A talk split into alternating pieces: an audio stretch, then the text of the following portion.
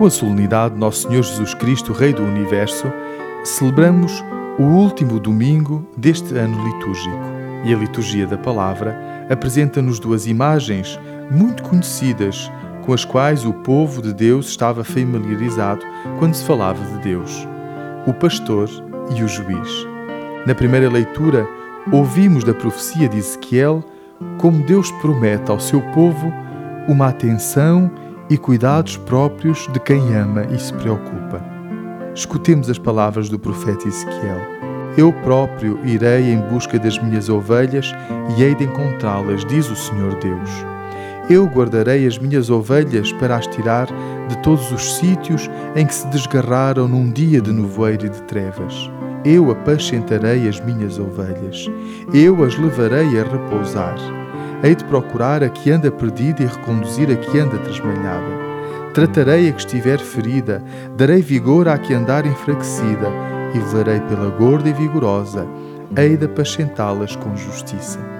É admirável como estas palavras nos enchem de confiança, porque Deus compromete-se em primeira pessoa, Ele próprio vem ao nosso encontro. No Evangelho, tomamos consciência de que tudo o que somos e temos é um bem que nos foi confiado e que devemos usar segundo a vontade de Deus. Mas qual é a vontade de Deus? Perguntemos-nos. Certamente vamos percebê-la pelo Evangelho deste domingo.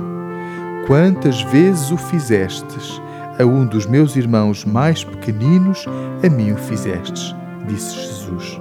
Esta é a vontade de Deus. Esta é a realidade que nos prepara para a vida eterna.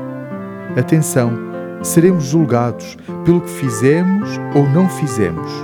Por isso é que o cristianismo não é uma teoria ou uma filosofia.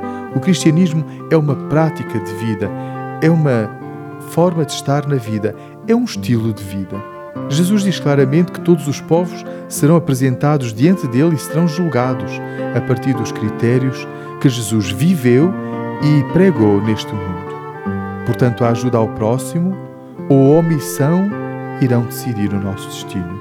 É curioso notar que todos ficam espantados com este critério e não veem imediatamente na sua vida o que fizeram. Porém, este critério existe ou não existe na nossa vida e isso vê-se pelo nosso agir. Daí que Jesus nos chame por Vinde benditos do meu Pai ou Afastai-vos malditos do meu Pai.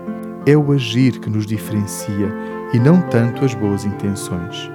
Notemos que o Evangelho de São Mateus inicia com o primeiro discurso de Jesus nas bem-aventuranças e o último discurso de Jesus é este do Evangelho que lemos neste domingo, o juízo final. Torna-se então claro que a vida do cristão deve estar entre a realidade da graça que nos é oferecida e a misericórdia e o amor que somos convidados a viver. É o amor que nos sustenta nessa vida e só será o amor a dar-nos também o acesso à vida eterna.